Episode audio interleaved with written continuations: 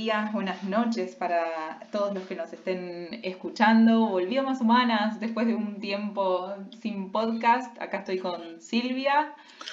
Hola, buenas tardes, buenas noches, buenos días, ¿cómo va? Bueno, nos, nos, nos, alejamos un poquito del mundo podcast, nos mantuvimos activas en el, en el blog, pero, pero bueno, acá estamos, por si nos extrañaban. Exactamente. Igual nosotros también extrañamos el podcast, nos gusta este espacio. Nos gusta, nos gusta hablar, ¿qué vamos a hacer? Es así. bueno, venimos esta vez con alguna, a contarles algunas cosas que estuvimos trabajando y sobre todo temas que nos están dando un poco vuelta en la cabeza. Eh, estuvimos trabajando mucho y, también aprendiendo y leyendo y estudiando, que es lo que nos gusta hacer, pues somos bastante nerds.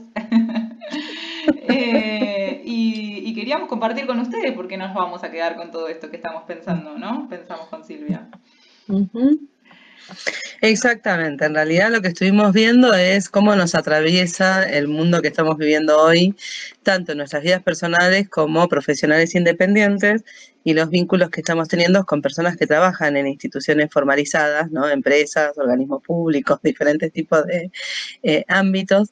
Y estamos haciendo como una observación activa, llamaría yo, de estos procesos de transformación, ¿no? Donde el primer dato interesante que aparece es, viste que había una época en donde había cursos sobre la resistencia al cambio, ¿no? Y cómo pasa pasar eso.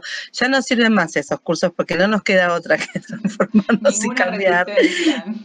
Ya no nos resistimos, directamente fluimos con, bueno, a ver, hoy me toca presencial, mañana me toca virtual, hoy tengo siete horas de Zoom, mañana tengo dos, y así, y festejo, ¿no? O sea, cuando festejo con menos horas es un festejo.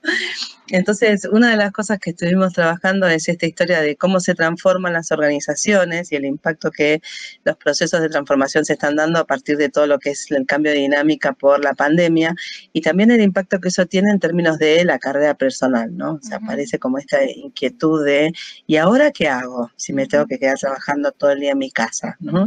Este, por ejemplo. Totalmente, totalmente. Vimos eso, un poco esto de eh, eh, el cambio ya eh, como algo, como, una constante, ¿no? Como algo que está presente en nuestras vidas diarias, en nuestra vida laboral, por supuesto, y es algo que está y llegó para quedarse y hay que aprender a, a gestionarlo, ¿no?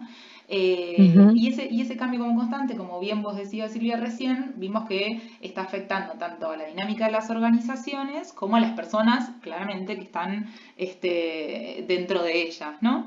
Em, desde lo organizacional podemos... Eh, eh, estamos identificando y, estamos viendo que hay, un montón de temas que, que, que, atraviesan esta, este cambio que se está dando, que de cualquier manera son, siempre decimos, y ya lo dijimos en podcasts anteriores, todos los cambios que vimos que, se dieron a partir de la pandemia son cambios que ya venían asomando, ¿no? No son cosas que aparecieron de la nada misma, digo, son cambios que se aceleraron abruptamente a partir de la pandemia, ya lo dijimos en podcast anteriores y esto, esto es así, ¿no? Pero em, esto de o me adapto o, no subsisto, ¿no? Una de las cosas que podemos mencionar, como que no hay opción casi. Yo lo que creo es que una de las crisis más grandes que hay es sobre todo en organizaciones muy jerarquizadas, que tienen modelos de conformación muy, este, muy tradicionales, ¿sí? esta idea de la, eh, el encuentro plano, porque convengamos que cualquier encuentro virtual no tiene la posibilidad, que el Zoom no tiene la posibilidad de tener un cuadrito más grande, digamos, todos tenemos el mismo cuadrito, por ejemplo, en términos de participación de Zoom, que parece una estupidez, sin embargo no lo es, esto de una especie de encuentro de comunicación mucho más plana, mucho más directa, en donde las jerarquías no aparecen, porque digo, yo entro a una oficina y veo la oficina del gerente que es enorme la oficina de los empleados que son cubículos y habla de qué lugar ocupa cada uno. En la virtualidad esto se desdibuja y esto impacta fuertemente en las miradas sobre cómo se construye justamente la red de vínculos, cómo se construyen las organizaciones. Y un dato que para mí es una muy buena noticia es que las organizaciones empezaron a darse cuenta que trabajar por proyectos con objetivos claros, con tiempos definidos y dándole la libertad a las personas de que administren su tiempo y su momento es una excelente inversión, ¿no? Y es, una, eh, es algo que se está dando casi por obligación porque no nos queda otra.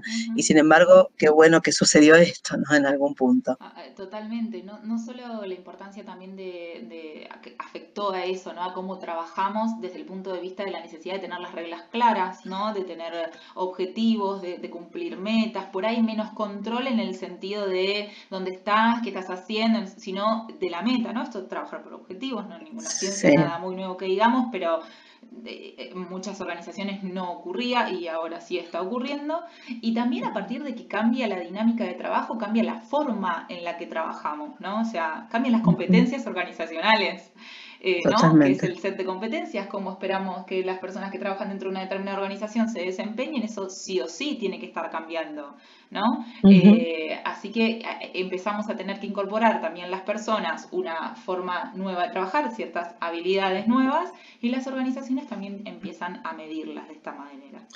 Sí, también una cosa que yo quiero comentar, yo tengo el caso, no sé, mi hermano, por ejemplo, pasó a ser de empleado presencial en un horario nocturno para cubrir una guardia, a ya está la definición estratégica de que va a ser teletrabajo constante. ¿sí? Lo que yo espero y auguro es que la inversión de ahorro que hay en edificio y en todo eso se invierta justamente en la construcción del bienestar de las personas, porque también es cierto que el teletrabajo tiene sus inconvenientes, recién charlábamos de eso de los ruidos de fondo, la familia, las situaciones que se van dando, y hay una realidad y se viene, yo creo eh, puntualmente que se viene todo un área de desarrollo de lo que es el espacio de teletrabajo, ¿no? Con cuestiones mucho más profesionales, inclusive yo el otro día lo decía medio en chiste, pero cabinas de sonorización para poder tener reuniones sin interrupciones si uno necesita, o la posibilidad de contar con una buena conexión, el espacio físico para que tu cuerpo no tenga alguna incidencia porque la silla que ustedes hacen en tu casa no está tan buena.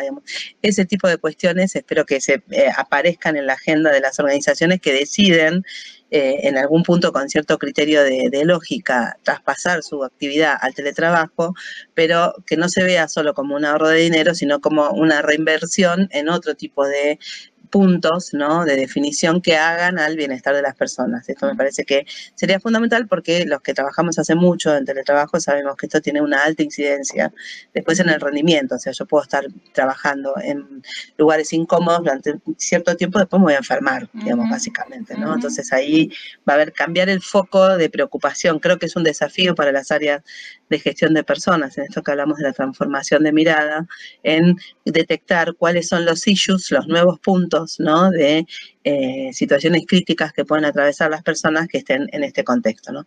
Cómo construir identidad, cómo cuidar el bienestar de vida, cómo conseguir un equilibrio entre lo que es la vida personal y la vida laboral.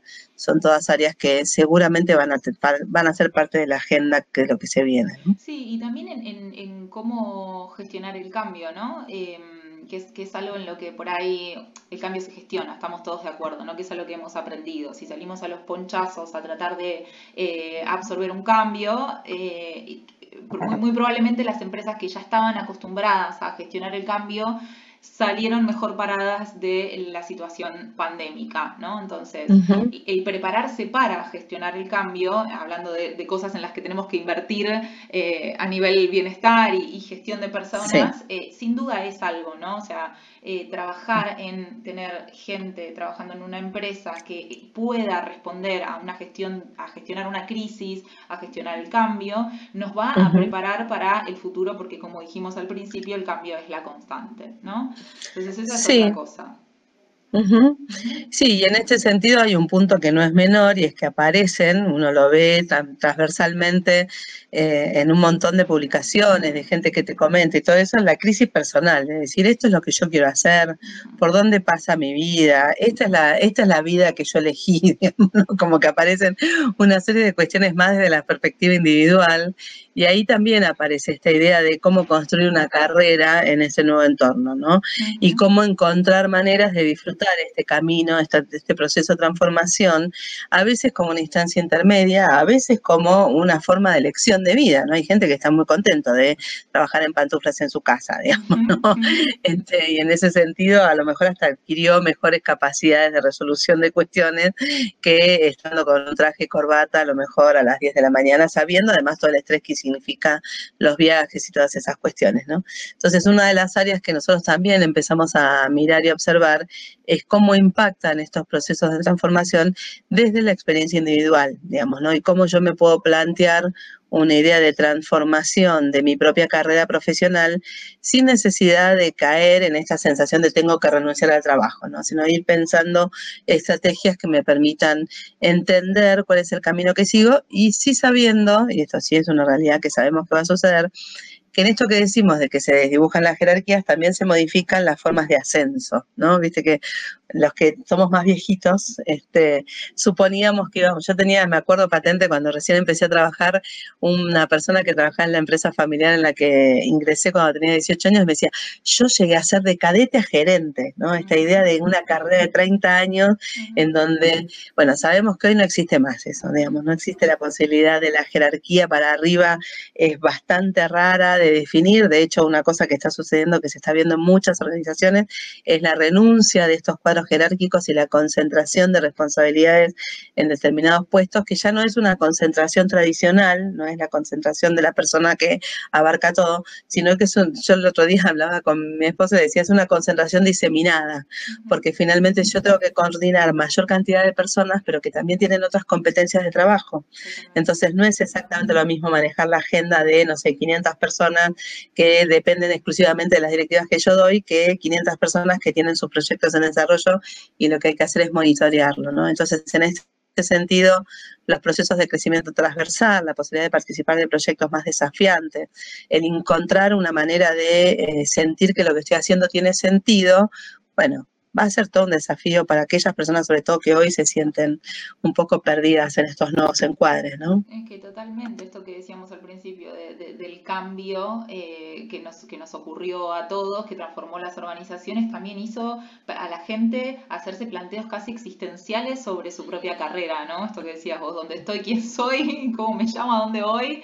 ¿De qué trabajo? O sea, virajes absolutos de carrera hemos presenciado, este, eh, planteos de quiero seguir trabajando, de quiero ir a dónde trabajar físicamente, digo, hoy ya trabajar en, en, las grandes ciudades, hasta uno se plantea por qué voy a estar acá si a la empresa le da exactamente lo mismo en donde yo esté sentada y puedo quizás estar en un lugar hermoso como el que vivimos nosotras, que vivimos en la ciudad de Bariloche, para el que no sabe. Este, entonces, eh, estos lujos, ¿no? Que antes uno se pensaba, wow, pues si pudiera, bueno, ahora quizás se puede en muchas situaciones.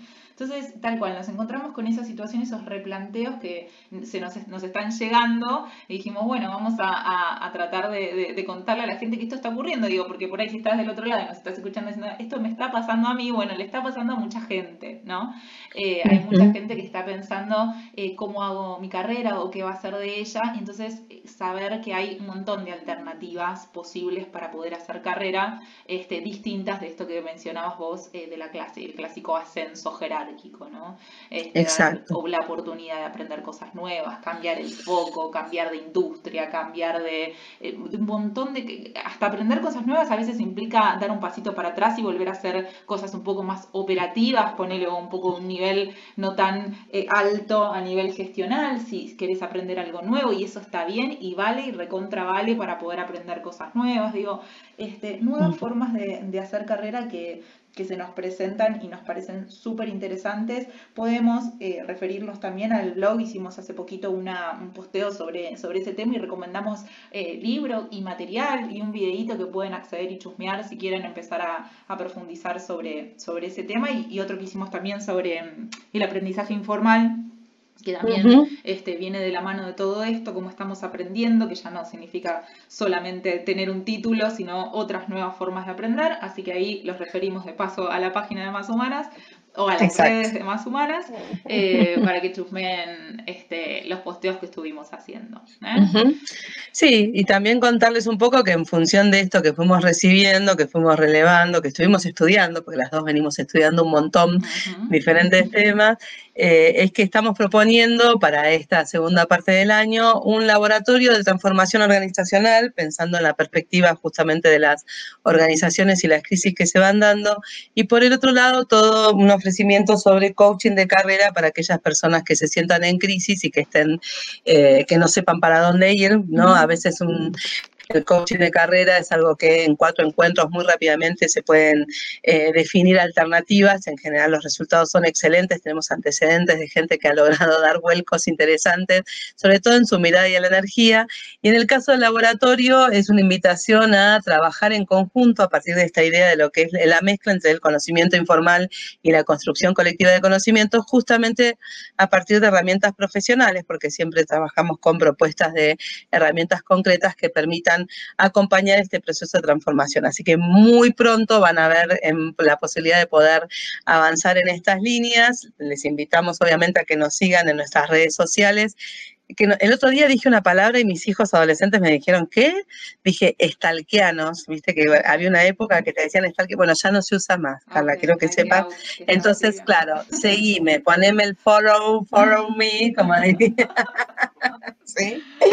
Síganos en las redes de máshumanas.com, tanto en Instagram como en Facebook, y si no, también pueden eh, ingresar en el blog. Ahí van a tener la información completa para poder sumarse a estas iniciativas, ¿no? Buenísimo, buenísimo. Bueno, y nos estamos encontrando ojalá podamos hacer pronto otro podcast porque nos gusta muchísimo, así que espero que, que lo disfruten como nosotras. Y nos vemos pronto entonces. Eso, que tengan una muy buena vida. Bueno, adiós. Adiós, adiós.